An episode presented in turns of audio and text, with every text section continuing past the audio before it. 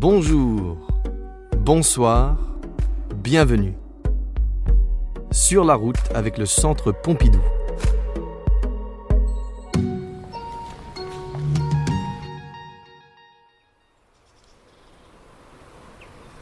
En route pour Saint-Cirque-la-Popie, dans le Lot, sur les traces d'André Breton. Pour cela, il nous faut une voiture ancienne. Allez. On remonte dans le temps jusque dans les années 50.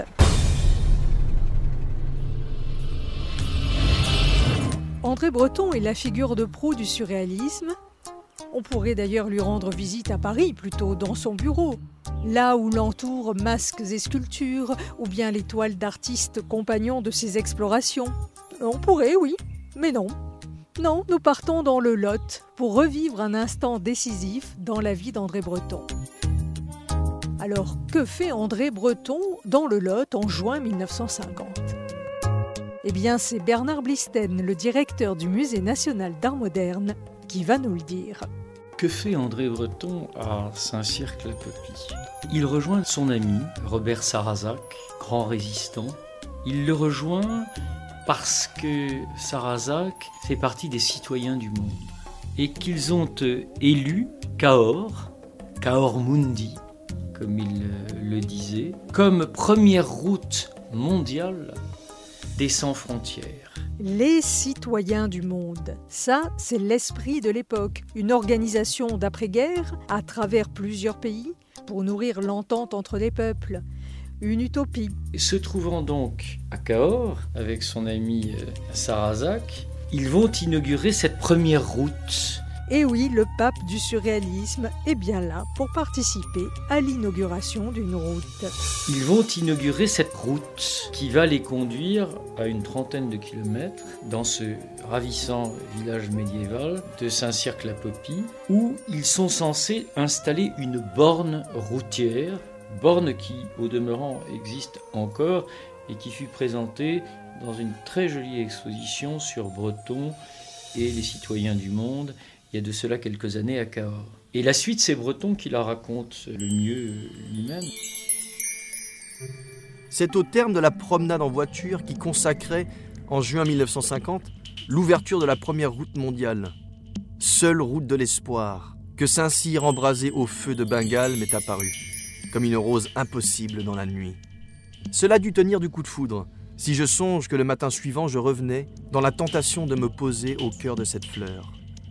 Merveille. Elle avait cessé de flamber, mais restait intacte. Par-delà bien d'autres sites, d'Amérique, d'Europe, Saint-Cyr a disposé sur moi du seul enchantement, celui qui fixe à tout jamais. J'ai cessé de me désirer ailleurs.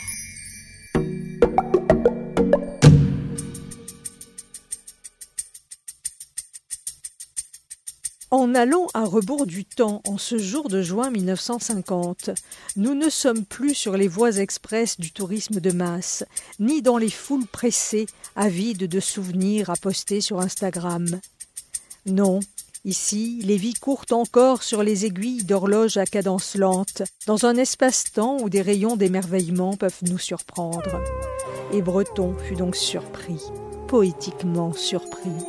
Je crois que le secret de sa poésie s'apparente à celui de certaines illuminations de Rimbaud, qu'il est le produit du plus rare équilibre dans la plus parfaite dénivellation des plans. L'énumération de ces autres ressources est très loin d'épuiser ce secret. On sait combien Rimbaud reste le poète, par essence, sur lequel les surréalistes et Bretons, bien sûr, avec d'autres, euh, s'est arrêté. Et dans le texte, il précise encore chaque jour au réveil, il me semble. Chaque jour au réveil, il me semble ouvrir la fenêtre pour les très riches heures, non seulement de l'art, mais de la nature et de la vie. La nature et la vie s'offrent à Breton ici, dans ce village de Saint-Cirque-la-Popie. La maison où il va élire désormais domicile chaque été est l'ancienne maison des mariniers de Saint-Cirque. Elle donne sur la vallée. C'est une bâtisse massive, l'une des plus anciennes de la cité, ponctuée d'une tour du XIIe siècle.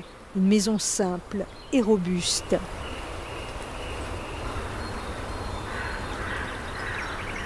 Il y a peu encore, on y voyait des souvenirs que Aube, la fille euh, d'André Breton, avant que la maison ne soit vendue, y avait laissé, je me souviens d'y avoir vu la, la fameuse malle de médecin de Breton qui était encore, et je me souviens d'y avoir vu une petite collection de prie-dieu sur la cheminée. Vous savez combien Breton euh, était collectionneur compulsif, il y avait là sur la cheminée encore quelques-uns de ces, de ces prie-dieu de pacotille à l'instar des moules de gâteau qu'il avait collectionnés à d'autres moments de, sa vie. Euh, il a élu en quelque sorte euh, Saint-Cirque. On aurait pensé que Breton euh, resterait avant tout un urbain, fondamentalement attaché à l'appartement de la rue Fontaine, qui était à la fois son atelier.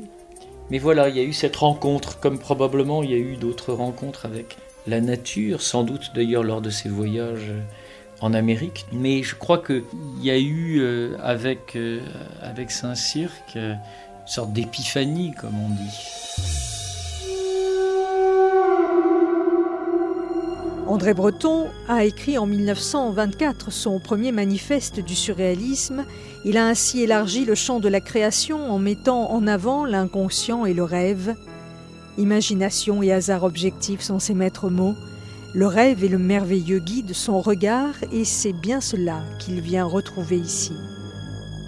Il y a peut-être eu aussi quelque chose qui nous ramène aux, prémices du manifeste du surréalisme, l'idée d'abolir les frontières entre le réel et l'imaginaire, aller aussi au-delà de ce qui est connu. Quelque part, il est probable que Saint-Cirque, que cette dimension assez tellurique d'ailleurs de ces villages, de cette région, euh, ait eu sur lui un, pouvoir d'attraction euh, tout à fait magnifique?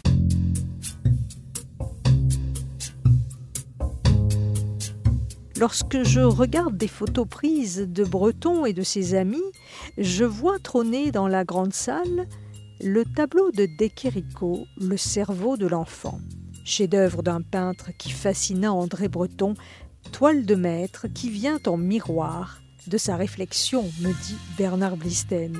Ce tableau, quelque part, c'est aussi l'exégèse que Breton en fera, une œuvre qu'on voit bien euh, comme en écho de cette science de l'interprétation, si vous voulez, des rêves, qui a fasciné, euh, bien sûr, euh, André Breton. Oui, André Breton a été subjugué par cette œuvre pour sa dimension métaphysique. Lorsque Breton découvre l'œuvre de, de Quirico, il y voit sans doute d'ailleurs une forme de prémonition. Il y voit euh, sans doute ce que le surréalisme cherche à exprimer, car euh, la peinture métaphysique de, de, Chirico précède d'une dizaine d'années le manifeste du surréalisme.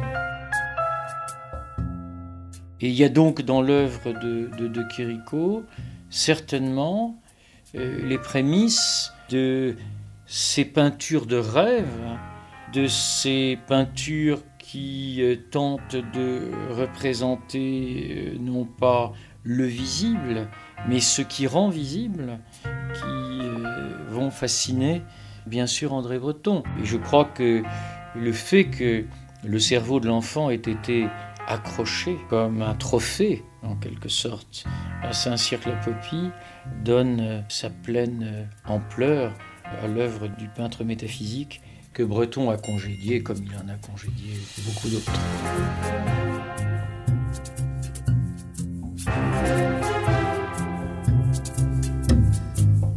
En 1950, si on appelle André Breton le pape du surréalisme, ce n'est pas que par pure admiration. Sa révolution surréaliste a déjà connu bien des remous et des polémiques acerbes entre intellectuels et artistes. Des accords théoriques, artistiques, politiques, éthiques ont brouillé les relations entre Breton et Dali, Picabia, Miro, Camus et quelques autres. La maison de Saint-Cirque, c'est le lieu des vacances, des promenades, des retrouvailles amicales, des correspondances avec les artistes, les poètes, les écrivains, André Breton, qui a mis en avant écriture automatique et état hypnotique, teste ici une nouvelle pratique. Il l'a décrit dans la revue Medium en 1954. Ce jeu s'appelle L'un dans l'autre. L'un d'entre nous sortait et devait décider, à part lui, de s'identifier à tel objet déterminé. Euh, disons par exemple un escalier. L'ensemble des autres devait convenir en son absence qu'il se présenterait comme un autre objet. Par exemple, une bouteille de champagne. Il devait se décrire en tant que bouteille de champagne, offrant des particularités telles qu'à l'image de cette bouteille viennent se superposer peu à peu, et cela jusqu'à s'y substituer l'image de l'escalier. Dans le Lot, André Breton a donc joué, rêvé, s'est énervé aussi, a élevé sa fille, Aube, et écrit beaucoup.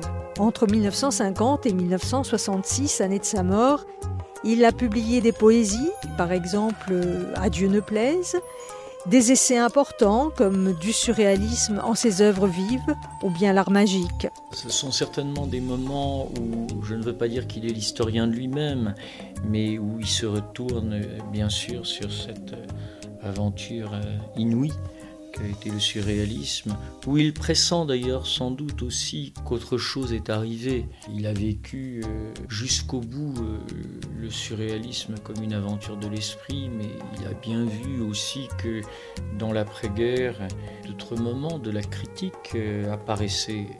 Comment ignorer l'existentialisme qui incarne quelque part, si vous voulez, les mouvements philosophique et, critique de, l'après-guerre.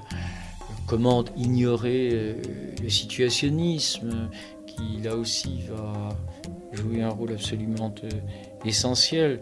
Je peux imaginer que Breton, euh, dans la complicité de ses amis, je songe à Bronner ou à beaucoup d'autres, qui a vu mourir nombre, nombre d'entre eux dans la guerre ou la guerre, que Breton euh, est à la recherche en quelque sorte euh, d'une nouvelle dimension.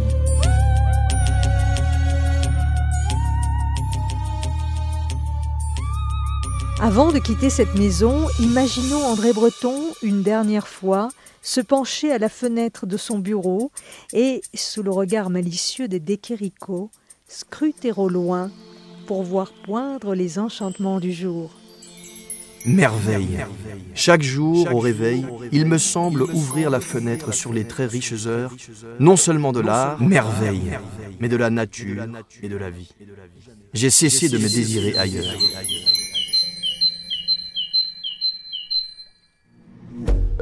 Ceci était un podcast du Centre Pompidou, conçu par Christine Siméon, journaliste à France Inter. Avec Bernard Blisten, directeur du Musée national d'art moderne. Voix Florian Hutter. Au revoir et à bientôt.